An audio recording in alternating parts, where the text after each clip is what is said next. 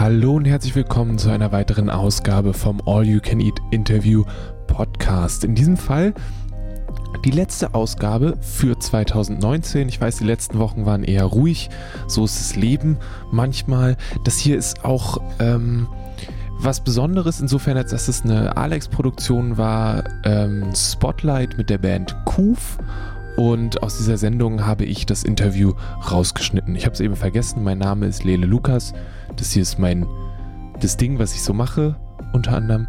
Ähm, und wie auch immer. Ich habe äh, Hendrik und Valentin von Kuf interviewt und die haben mir erzählt von vom Touren durch Japan, vom Samplen von Stimmen und vom Musikmachen mit Paul Frick und von dem, was da noch kommt. Und sie steigen ein hier mit einer Beschreibung einer aktuellen Konzertreihe, ähm, wo sie sich andere MusikerInnen, die sie gerne mögen, aufs Konzert einladen und dann spielt erst Kufen-Set und eigentlich muss ich das gar nicht weiter beschreiben, weil das machen sie selbst. Hier ist das Interview.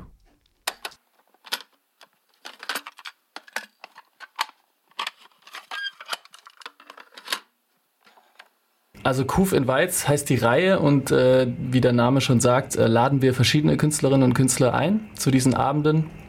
Morgen äh, wird das Paul Frick sein mhm. ähm, und der auch im Künstler im elektronischen Bereich ist, äh, wie wir auch. Und das ist eine ganz spannende, ähm, ganz spannendes Zusammentreffen für uns. Äh, Paul Frick wird ein Solo-Set spielen. Mhm ähm, der hat auch dieses Jahr erst eine Platte rausgebracht, äh, sein Solo-Debüt und ähm, wird davon oder auch improvisieren ähm, Stücke spielen. Ähm, dann wird Kuf äh, ein neues Programm spielen. Okay. Und ähm, im dritten Teil des Abends wir, werden dann Kuf und Paul Frick zusammenspielen. Uh. Und das ist für uns äh, schon was Besonderes. Das machen ja. wir jetzt nicht äh, alltäglich. Okay, cool. Dann schauen wir mal, kriegen wir ein bisschen äh, Gefühl dafür, wie ihr euch überhaupt anhört. Ihr habt gesagt, ihr würdet gerne Odyssey als erstes spielen. Könnt ihr, mir, könnt ihr mir dazu noch was erzählen zu dem Song? Ähm, ja, Odyssey ist ähm, quasi einer der ersten Tracks, die wir auf dem Label Makro rausgebracht haben. Mhm. Und zwar gab es da, glaube ich, 2015 die Odyssey EP. Ähm, ja, Cooler Track. es wäre jetzt interessant zu wissen, ob ihr auch Tracks habt, zu denen ihr nicht sagt, dass es ein cooler Track ist. Die spielen wir heute. Die spielen wir heute. Das war die Band Kuf mit Odyssey. Zwei davon sind auch hier zu Gast bei Spotlight bei Alex Berlin. Und wir reden äh, sowohl über euch als Band als auch über eure Konzertreihe Kuf in Weiz. Und dann gucken wir später noch ein bisschen in die Zukunft, so wie das so ist, wenn man eine ganze Stunde Zeit hat. Ähm, eine kleine Sache ist es eigentlich, ich find, fand es sehr cool, weil ihr sofort so, ja, lass uns Odyssey spielen, weil der ist so und dann können wir das machen und dann machen wir den danach. Und es ist so, könnt ihr quasi, habt ihr alle Songs so wie so, wie so vor euch liegen und könnt überlegen, welcher wohin passt? Habt ihr die alle so, wie sie sind im Kopf? Oder gibt es so Teile, die präsenter sind als andere Teile? Ähm, also einige Songs haben wir auf jeden Fall immer im Kopf, weil es vor jedem Konzert bei uns darum geht, was spielen wir eigentlich? Also wir bauen vor jedem Konzert eine neue Setlist mit einer neuen Abfolge. Ja. Ähm, einfach damit uns nicht langweilig wird und wir auch manchmal das Gefühl haben, okay, an gewisse Orte passt jetzt irgendwie vielleicht was anderes. Hm. Ne? Und ähm, ja, aber Odyssey ist quasi so einer der All-Time-Favorites, äh, die wir bei, ja, zumindest sehr oft auf jeden Fall spielen. Und mhm. ähm, ja, ähm, immer vielleicht so eine Art Kuf-Aushängeschild auch ist. Wie ist es? Wird so einem Song über Zeit zu einem Aushängeschild? Oder ist es schon, während ihr das macht, dass ihr sagt, okay, das ist sowas, das können wir für sowas benutzen? Wie sieht es da aus? Ja, gute Frage. Es ist ja immer im Nachhinein, sieht man das ja immer ganz eindeutig, aber in dem Moment war es uns wahrscheinlich noch nicht so klar, mhm. würde ich jetzt sagen. Ähm, das hat sich dann schon auch entwickelt und äh, sozusagen äh, gezeigt über, über ein paar Jahre jetzt schon, ähm, dass, ja, dass da irgendwie so eine Art Essenz von uns auch drin steckt. Ja, wir haben im Grunde mit dem Song auch mh, mm, quasi so eine neue Ästhetik uns erschlossen, würde ich sagen, weil es vorher ein bisschen, ein bisschen mehr noch technolastiger, wenn man so will, war. Und ähm, ja, so ein bisschen repräsentiert, was wir einfach so seit 2015 eigentlich machen. Ich meine, es hat sich seitdem auch schon wieder geändert. Ja, also es ändert sich eh ständig. Ja. Ähm, ja. Okay. Cool, schön. Ähm, wenn äh, so jemand wie ich dann an dem Vorabend von so einem Interview wild durch die Gegend browst und guckt, was steht denn so im Internet zu der Band Kuf, dann steht immer, also zum einen fand ich es interessant, dass ich mindestens zwei Sachen gefunden habe, die einfach den Text von eurer Website kopiert haben. Das war eine Sache, die ich cool fand. Und die andere Sache ist, dass ähm, da auch immer viel über, über Sampling gesprochen wird. Wahrscheinlich sowohl, dann geht es um, um äh, Gesang, der gesampelt wird, oder Gespräche, die gesampelt werden, als auch natürlich um andere Sachen. Ähm, und ich persönlich, für mich ist Sampling so ein Ding, das geht sehr weit über meinen Kopf hinweg, weil ich das Gefühl habe, dass mir dafür so ein bisschen der Überblick fehlt. Ich, hab, ich glaube, man muss einfach sehr viel kennen, um dann zu wissen, das nehme ich jetzt, weil das ist gut. Ist es so eine bewusste Auswahl von Sachen, wo ihr wisst, dass die gut klingen oder macht ihr sie so, dass sie gut klingen, während ihr sie auswählt? Mhm. Ähm, ja, es ist, es ist sehr bewusst. Es hat sich natürlich auch entwickelt. Ähm, ganz am Anfang haben wir noch nicht äh, im, im, im, Voraus wirklich gezielt Samples selbst erzeugt, sondern haben schon Samples benutzt, die in einem anderen Kontext entstanden sind, mhm. die wir sozusagen dann wiederum anders benutzen. Und sind dann aber tatsächlich irgendwann zu dem Punkt gekommen, wo wir schon sehr gezielt die Samples vorab ähm, erstellen. Okay. Und da gibt es dann schon eine Art Vision, äh, auch von einem Sound, der später daraus entstehen kann. Aber das Spannende ist auch, dass man es eigentlich dann nie genau weiß, weil dann auch in einem Bandkontext, äh, in, in der Interaktion auch ähm, aus einem Sample was entstehen kann, was man davor gar nicht äh, vielleicht genauso geplant hatte. Hm.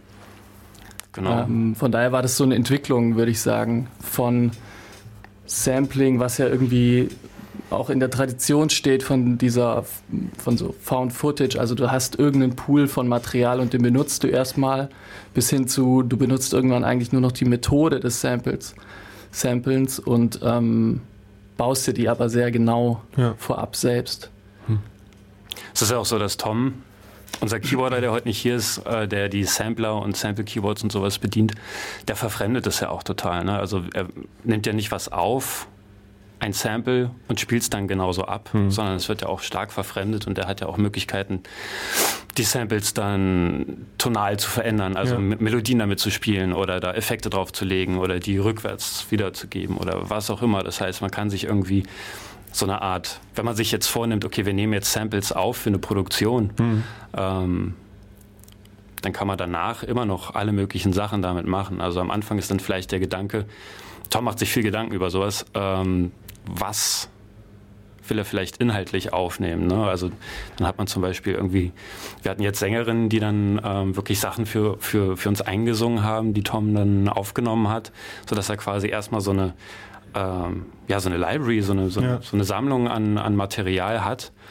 Und damit kann man dann wieder experimentieren. Ne? Also das macht er entweder alleine oder wir jammen damit und ähm, das passiert dann auch einfach im Moment, dass, dass Sachen irgendwie damit ähm, entwickelt werden, auch durch Improvisation und durch mhm. Jam. Aber genau auf der anderen Seite kann es auch mal passieren, dass Tom sich hinsetzt und irgendwie schon so eine Art Konstrukt vorher entwickelt mit den Samples. Ja.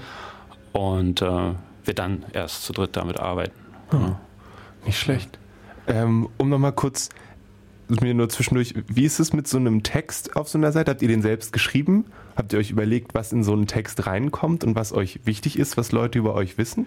Du also meinst jetzt so pressetextmäßig? Mhm. Oder hat den jemand für euch geschrieben irgendwo und dann denkt man da nicht Fall, weiter drüber nach? Genau, in dem Fall macht das das Label mhm. Makro und das ist für uns dann auch immer interessant, was sehen eigentlich andere hm.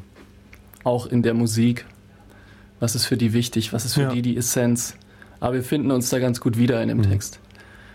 Okay, gut. Dann nehmen wir das als, als gute Zusammenfassung. Wenn jetzt nochmal jemand sagt, hey, ich habe jetzt noch nicht ganz verstanden, was da los ist, dann äh, könnt ihr euch entweder diesen Text nochmal durchlesen, den ihr auf äh, eurer Website, die, ja. die mir gerade entflieht. Listen to Kuf, listen also listen-to-kuf.com. Genau. Da könnt ihr den Text nochmal hören und wir hören nochmal einen Song von euch und zwar Humane. Ähm, das ist ein erster Song von einem Album. Mhm. Genau, das ist der Opener von der Platte Universe, die 2018 rauskam. Okay, war der von vorn, also hat er sich auch langsam als erster Song entwickelt? Oder, also ich weiß nicht, ich habe immer das Gefühl, Bands überlegen sich lange, okay, was machen wir als ersten Song? Wie bauen wir eine Geschichte auf in diesem Album? Oder wie arrangieren wir die Songs? Ich habe mal eine Band getroffen, die haben gesagt, na, wir haben so viele Songs, damit wir eine Vinyl voll kriegen. Also eine Seite, zweite Seite. So, und dann hat jede Seite so ein bisschen so ein thematisches Ding. Ähm, aber erste Songs sind ja dann doch schon irgendwie ziemlich wichtig. Also vielleicht ja. weniger in so einer Zeit, wo alle immer nur Singles hören, gefühlt. Zumindest wird es so gesagt. Hm. Aber wie war das in dem Fall? Ähm, ich glaube, wir haben tatsächlich schon während der Produktion von dem Album so ein bisschen gemerkt, dass Humane irgendwie ein cooler erster Song ist. Also erstens mal weil es ein cooler Track ist. Aber äh, nee, auch weiß nicht, ich finde, find, der, der, hat eine, der hat eine, der hat eine ähm, geile Stimmung auch als Opener. Der baut sich irgendwie cool auf und es ist irgendwie eine geile ähm, Art, irgendwie ein Album anzufangen. Ne? Also ähm, baut direkt irgendwie Spannung auf. Also wir ja. fangen auch äh, gerne mal ein Konzert mit dem Song an und ähm, ja. So, das ist immer noch Spotlight bei Alex Berlin. Mein Name ist Lele Lukas. Ich bin hier mit Valentin und Henrik von der Band Kuf und wir reden über ihre Band, über das Konzert morgen im Monarch. Kann, kann man da eigentlich, ist es, lohnt es sich da noch drüber nachzugehen oder seid ihr schon, ey, sorry, Tickets sind nicht mehr und wir finden es einfach nur cool, über unsere Musik zu sprechen. ich, ich, glaube, es gibt noch Tickets, also das, das sollte man an der Abendkasse auf jeden Fall noch, noch was kriegen. Sehr gut. Aber wahrscheinlich ist es schon kurz vor ausverkauft. Natürlich. Also ganz schnell natürlich.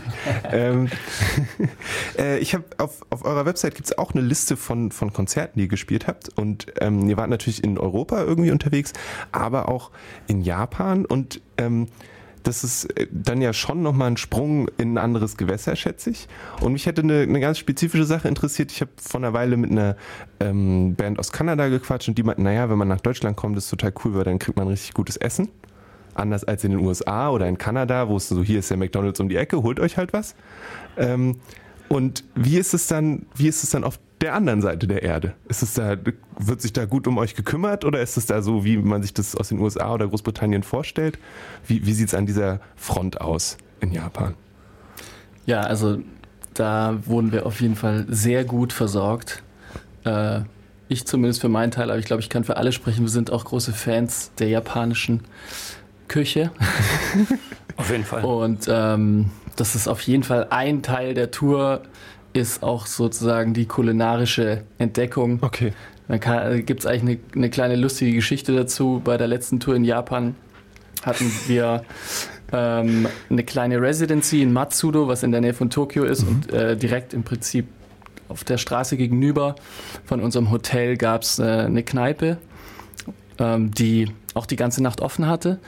Und in, in dieser Kneipe gab es einen Automat und äh, man ist dort nicht, man hat dort nicht einfach nur bestellt äh, oder ist zur Bar, sondern man konnte sich auf diesem Automat sagen Bons rauslassen. Okay. Da wirft man ein paar Münzen rein und dann äh, kommt da irgendwas raus und das sind dann halt so, ich weiß nicht, 50 verschiedene Felder auf Japanisch. Und wir verstehen natürlich kein einziges Wort. Und das hat sich irgendwann halt zum Spiel entwickelt, dass wir so ein bisschen äh, Bingo gespielt haben sozusagen. Okay. Also das Gericht steht da auf Japanisch drauf. Ja, genau. Ja, genau. Also da steht, was man bekommt. Und ihr habt dann mit verbundenen Augen ausgewählt, was die anderen nö, zu essen kriegen? Wir mussten nee, man musste ja nicht, nicht mal die Augen. Ja, genau. Die Augen musste man nicht verbinden, weil man wusste überhaupt gar nicht. Und wir haben halt nur so gerätselt, was könnte es sein. Da, dazu kommt dann noch, dass, dass Tom Vegetarier ist. Das ist dann wirklich so ein Spießrutenlauf eigentlich. Er drückt dann irgendwo drauf und es kann halt sein, du kriegst rohen Baby-Tintenfisch oder sowas. Also genau das ist auch passiert. Also, den, da habt ihr euch dann erbarmt? Oder, äh ja, ich glaube, ich habe mir den bestellt. Oder wir haben uns den aber dann geteilt, ne? Weil ja. der war sehr schleimig. Hm. Ein bisschen fruchtig. ich muss ja mal an Oldboy denken. Aber ich weiß nicht, ob ihr den Film gesehen habt. Ähm, nee. Da ist jemand ein äh, lebendigen. Aber wie auch immer. Ja. Ähm, gute Sache. Die, Die, Geschichte ist mir jetzt eingefallen, aber man muss sagen, es ist, also ich finde es extrem äh, spannend und, und schön anzusehen, wie, ähm, wie detailverliebt und ähm, äh, bewusst in Japan einfach gegessen und gekocht wird. Mhm. das ist schon extrem. Also wie raffiniert und wie kompliziert Gerichte gemacht sind. Und natürlich ist es auch, sind es irgendwie spannende, nicht bekannte Geschmäcker und vor allem Mischung von Geschmäckern für uns.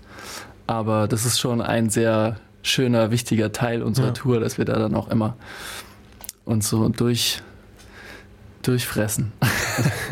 das klingt gut. Ähm, was heißt Residency in dem Fall? Dann hattet ihr da eine gewisse Zeit, um euch auszuleben und Musik zu machen? Oder? Genau, also es gibt da in Matsudo das Paradise Air mhm. und ähm, die bieten dann einfach Künstlern die Möglichkeit, auch so eine Art Residency, also im Sinne von ähm, ein Künstler kommt da hin und kann da dann über einen gewissen Zeitraum umsonst äh, wohnen okay. und an Projekten arbeiten. Und das kann dann zum Beispiel so aussehen, andere, also müssen gar nicht unbedingt Musiker sein, können auch bildende Künstler oder alles Mögliche sein, die dann ähm, entweder auch da vor Ort einfach was entwickelt und irgendein Projekt und das dann da präsentieren. Für uns mhm. war es jetzt in dem Fall so, dass wir dann ähm, da das Glück hatten, einfach erstmal umsonst wohnen zu können, während wir halt irgendwie in Tokio und Umgebung äh, Konzerte spielen konnten. Ja. Ähm, aber wir haben auch da dann im Paradise eher ein Konzert einfach gespielt. Ja. Genau, ja. Wie ist es instrumententechnisch für euch dann? ja, also, also leitet ihr euch die dann aus oder habt ihr dann, ich schätze, ihr habt sehr individuelle Einstellungen an euren Geräten, ja, weiß ja. ich nicht genau. Ist ein guter Punkt, ist es nicht so einfach. Zum Beispiel habe ich in hier äh, in unserem Setup immer einen Kontrabass dabei und das ist nahezu unmöglich oder unbezahlbar, den äh, mit dem Flugzeug zu transportieren. Ja. Äh, und gleichzeitig ist es auch gar nicht so einfach, ähm, gute Bässe dann vor Ort mhm. zu bekommen, vor allem wenn man dann tourt und so weiter. Wir sind dort auch viel mit dem Zug unterwegs. Deswegen spiele ich dort zum Beispiel dann äh, E-Bass. Mhm.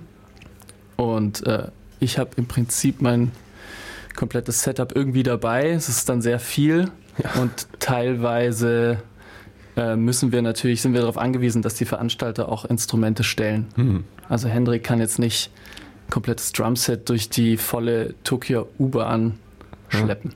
Aber ich hatte tatsächlich ähm, auf meine zwei Koffer verteilt quasi ein, ein Reise-Drumset komplett dabei, mit dem ich okay. echt hätte spielen können, wenn jetzt Stimmt, äh, in, ja. im jeweiligen Club da nicht irgendwie ein Instrument gestanden hätte. Also ich hatte tatsächlich irgendwie eine Snare, Becken, Stative und noch so eine Elektron also so ein elektronisches Bassdrum-Pedal, mhm. was dann so einen Synthie-Bassdrum-Sound triggern kann. Also so absolutes Not-Setup, mit dem man immer hätte spielen können, falls jetzt gar kein Schlagzeug da wäre. Ja.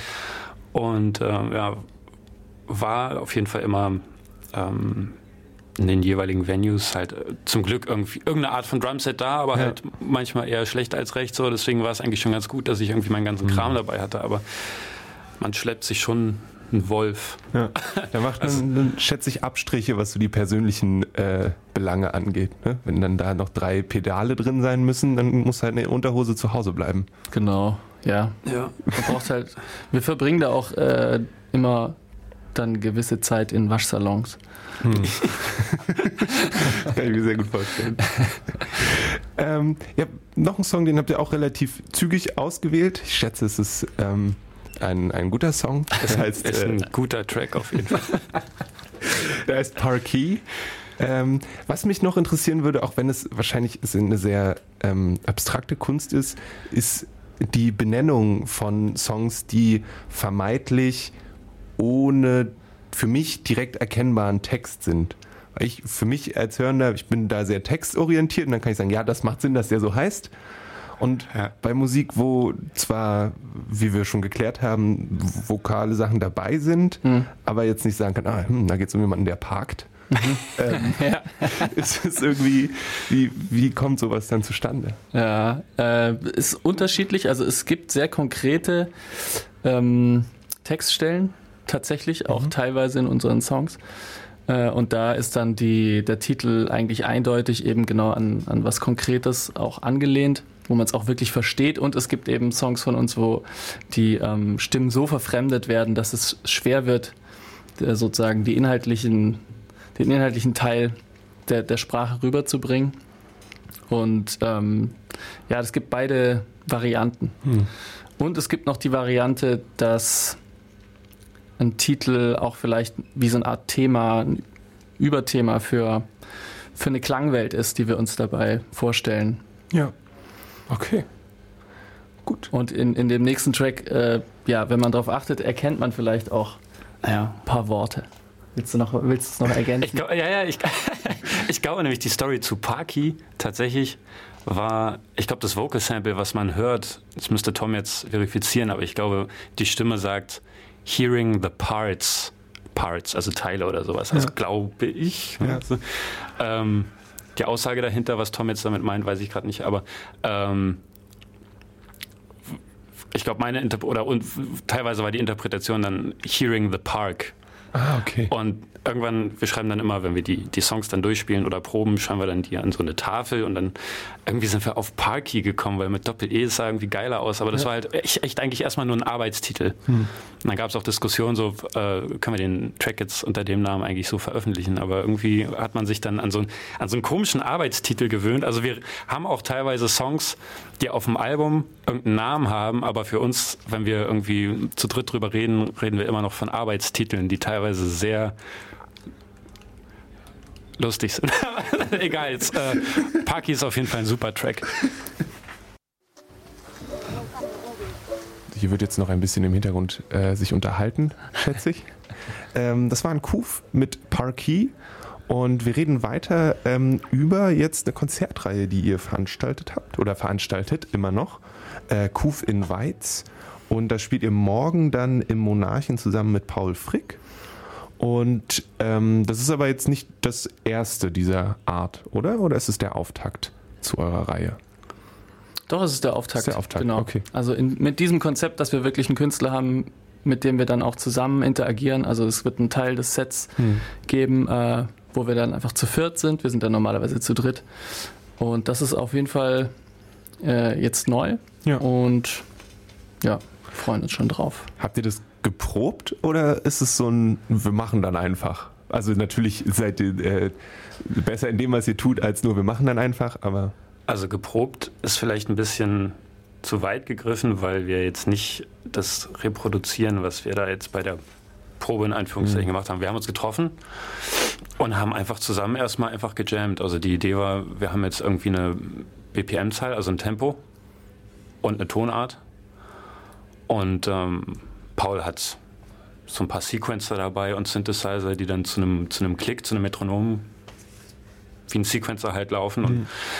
da haben wir im Grunde erstmal einfach mit gejammt und haben halt geguckt, was, was, wie sich das überhaupt so anfühlt, dass man jetzt nicht komplett ins kalte Wasser springt, wenn wir ja. dann jetzt irgendwie morgen auf die Bühne gehen. Aber, und haben auch jetzt ein paar Ideen, sag ich mal. Wir haben jetzt quasi die Tempi und Tonarten, mit denen wir morgen spielen.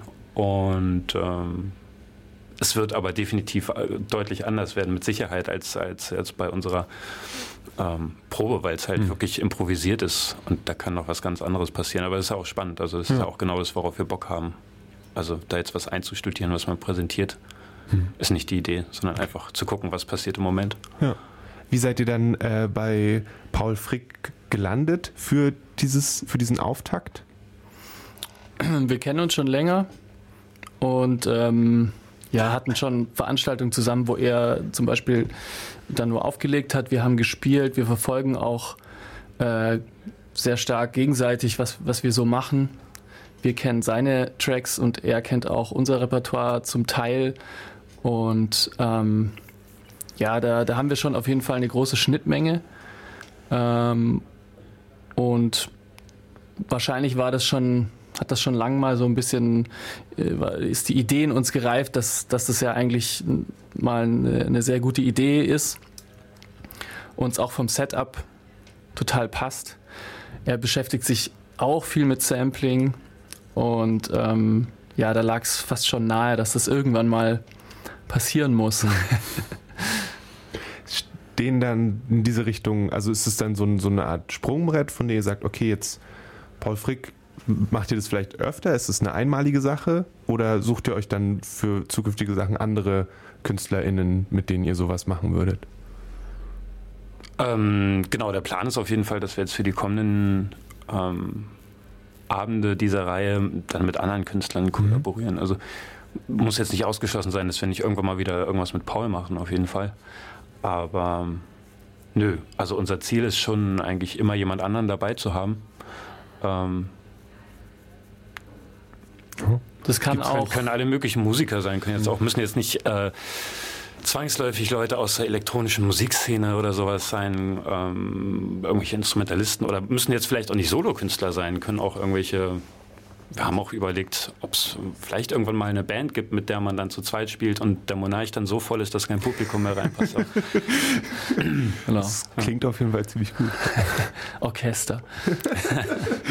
ja, ich meine, dann sind die im, im, im Raum verteilt äh, und dann sitzen in der Mitte noch zwei Leute, die äh, Publikum sind und die weil sonst sind Instrumente und so weiter und so fort. Ja. Muss man nur aufpassen, dass der Kontrabass zum anderen Ende des Raumes kommt, äh, getragen werden kann. Ja. ähm, ihr meinte, dass ihr dann, dann Paul Frick schon eine Weile, also schon euch im, im ähnlichen Kreisen wahrscheinlich irgendwie bewegt oder irgendwie genau, kennt. Ja. Ähm, jetzt hat äh, dieses Jahr, glaube ich, sein Debütalbum rausgebracht, aber er schon dieses Jahr, letztes Jahr, aber auch schon vorher total viel gemacht. Genau. Also Paul hat, ich glaube, das ist sein, ja, wenn man dann sein Debütalbum, er hat vorher als Solokünstler auch schon diverse EPs gemacht. Mhm. Ähm, mit, also ich glaube, sehr viel hausigen Nummern und so. Aber Paul Frick ist ja auch Teil von Brandbrauer Frick. Mhm. Ähm, das ist eine Band oder es gibt auch das, das sind erstmal die drei Jungs, ne? Ja. Und ähm, die haben auch ein Ensemble, das Brandbrauer Frick Ensemble, wo ähm, ich will jetzt nichts Falsches sagen, aber ich würde mal behaupten, dass es so ähm, orientiert sich ein bisschen an elektronischer Musik. Man könnte sagen Techno, ähm, aber ist äh, dann größtenteils von klassischen Orchesterinstrumenten gespielt. Okay. Äh, genau. Gut. Und äh, ja, da sind wir auch große Fans von. Mhm. Also äh, ich habe mir das schon auch seit zehn Jahren bin ich da irgendwie echt krasser Fan von. Und mhm. deswegen ist es auch total geil, dass wir jetzt mit Paul Frick spielen. Also echt irgendwie, ich kann jetzt nur für mich sprechen, aber schon auch so eine Art Hero für mich. Ne? Und dann spielt man irgendwie mit dem. Das ist schon geil. Ja.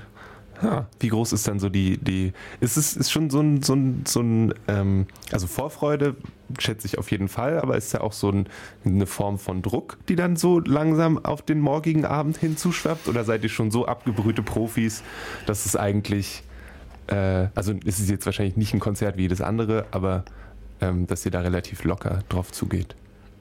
Ja, mhm. man hat so eine, eine spannungsvolle Vorfreude und das Gute ist, es kann aber nicht so wirklich viel schief gehen. Mhm. Wir kennen uns halt so gut zu dritt auch und äh, ja, ähm, das funktioniert einfach, ja, da, da gibt es nicht so viele Punkte, wo man jetzt Angst haben könnte. Mhm. Und sollte man sowieso ja nicht haben. Deswegen äh, sind wir da sehr äh, optimistisch und vorfreudig.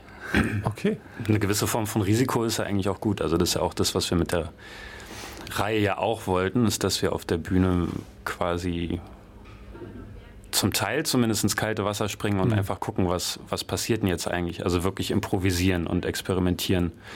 Was wir jetzt anteilig zum Beispiel bei unseren normalen Konzerten ein bisschen weniger machen. Da orientieren wir uns mehr an, an den Tracks, wie, wie sie halt so auf dem Album sind. Wir spielen die auch nicht genauso, improvisieren auch ein bisschen, aber ähm, das Morgen wird schon deutlich höheren Jam, Improvisations-, Experimentier-Anteil haben mhm. und ähm, klar kann man davor irgendwie aufgeregt sein, weil man nicht weiß, was passiert, aber eigentlich ist es auch geil, dann ähm, quasi extrem wach auch sein zu müssen, wenn man einfach im Moment äh, was Geiles kreieren muss und nicht weiß, was gleich passiert. Und ja. das gibt einem aber auch irgendwie sehr viel Freiheit. Und das ist cool. Okay, schön. Ähm, habt mehrere Songs äh, von Paul Frick geschickt bekommen, die wir dann jetzt spielen, wenn ich das richtig verstanden habe. Und wir haben zwei jetzt rausgesucht. Einmal äh, Neo Biedermeier und dann kommt danach direkt äh, I Mean featuring Emika. Und äh, danach sprechen wir nochmal ein bisschen über das, was Kuf so in Zukunft erwartet. Sind das jetzt eigentlich auch coole Songs oder seid ihr da eher so, ich glaube, ah, das sind nicht von sehr, euch sehr, sehr, sehr gute Songs. das war I Mean featuring Emika von Paul Frick, der morgen Abend zusammen mit Kuf im Monarch spielen wird. Erst äh, alleine und dann werden die zwei äh, Bands, ich weiß immer nicht, ob man einzelne Menschen als Band bezeichnen kann. Acts, sehr gut. äh, dann auch zusammenspielen. Deswegen, ähm, wenn ihr morgen noch nichts vorhabt und früh genug da seid, dann kriegt ihr bestimmt noch einen Platz im klitzekleinen Monarchen. Ähm, Jetzt haben wir ganz viel gesprochen darüber, was, was so jetzt ist und was so war. Und wir waren in Japan und so weiter und so fort. Und dann wäre jetzt noch die Frage, wo es denn dann hingeht für Kuf. Ähm, sagt ihr jetzt, okay, Paul Frick, das ist jetzt unser krönendes Stück, wir können uns danach zurücklehnen, auf unseren Lorbeeren ausruhen und müssen eigentlich äh, nie wieder aus unserem Proberaum rauskommen? Oder sind da schon, stehen da schon andere Sachen noch bevor? Ja, also wir haben schon äh, was an was gearbeitet, also relativ intensiv im letzten Jahr. Mhm. Äh, um nochmal die Brücke zu Japan zu schlagen. Ich glaube, es war sogar in, in Japan auf der Tour, wo wir uns dann überlegt haben, was ist denn jetzt eigentlich so der nächste Schritt. Und ähm, wir kamen auf die Idee, dass es ganz interessant sein könnte, sich intensiver mit, äh, mit anderen Künstlerinnen und Künstlern zu beschäftigen. Und äh, daraus ist die Idee, Idee entstanden, ähm, sozusagen den Backkatalog unseres Labels Makro zu verwenden als Song- und Sampling-Quelle. Okay. Und äh, es wird im Frühjahr ein neues Album geben und das beinhaltet ausschließlich Tracks äh, von Makro-Acts, wie zum Beispiel ähm, Patrick Cowley, Peter Kruder, King, Roxy Moore, Stefan Goldmann, äh, um nur einige zu nennen. Und wir haben uns zur Aufgabe gemacht, dass wir ähm, Songs äh, elektronischer Künstler in einem Bandkontext wieder übersetzen. Mhm. Ähm, spielerisch an die rangehen. Das ist natürlich ideal für uns, weil wir eben viel mit Sampling arbeiten, äh, dass wir da äh, dann teilweise sehr frei mit umgehen konnten. Und genau, die Tracks sind zum einen sehr weit vom Original entfernt. Mhm. Und es gibt aber auch ein paar Songs, die die sich noch stark an den Strukturen auch äh, des Originals orientieren. Und genau, das ist das nächste große Projekt, was jetzt ansteht. Ja. Das klingt nach einem ziemlich großen Projekt. Also, ich, du hast jetzt ein paar KünstlerInnen genannt. Ich denke, es gibt noch viel mehr. Wie wählt Mensch sowas aus? Habt ihr so ein, ein Roulette gedreht und gesagt, okay, von dem nehmen wir jetzt diesen Song?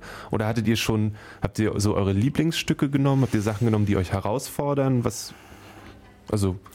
Mm, also wir haben uns zunächst mal äh, quasi fast alle Makro-Sachen, die auf Makro erschienen sind, erstmal natürlich angehört und dann auch überlegt, ähm, was sind eigentlich geeignete Stücke ja. für das Konzept. Hm.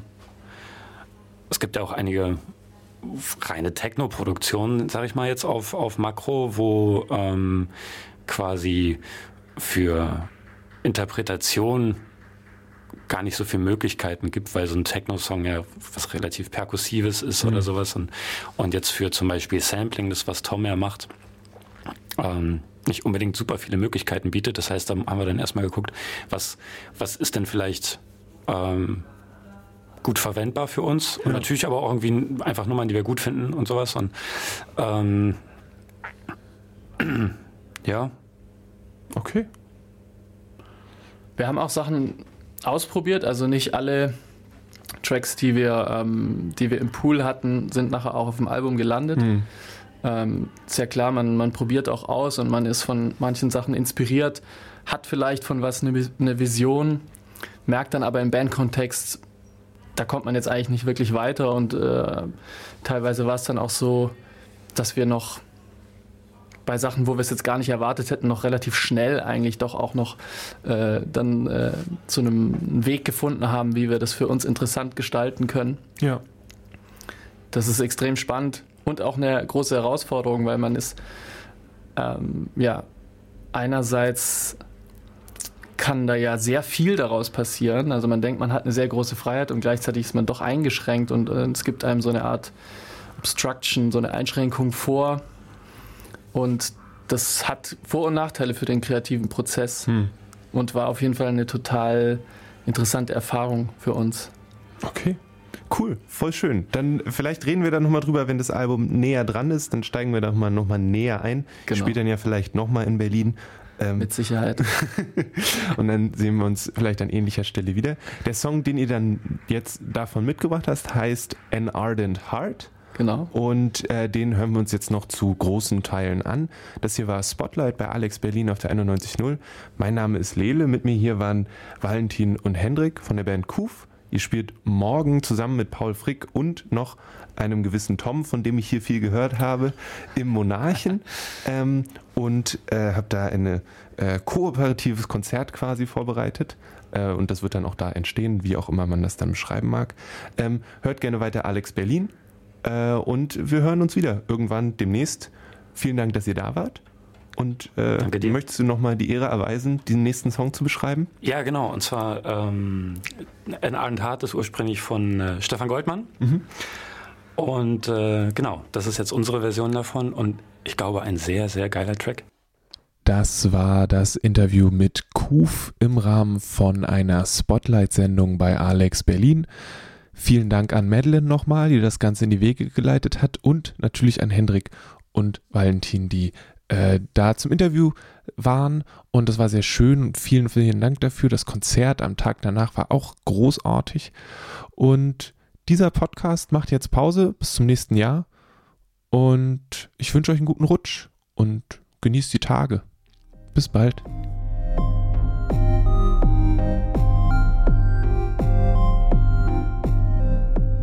Mehr findet ihr auf dragonseateverything.com oder auf facebook.com slash dragonseateverything.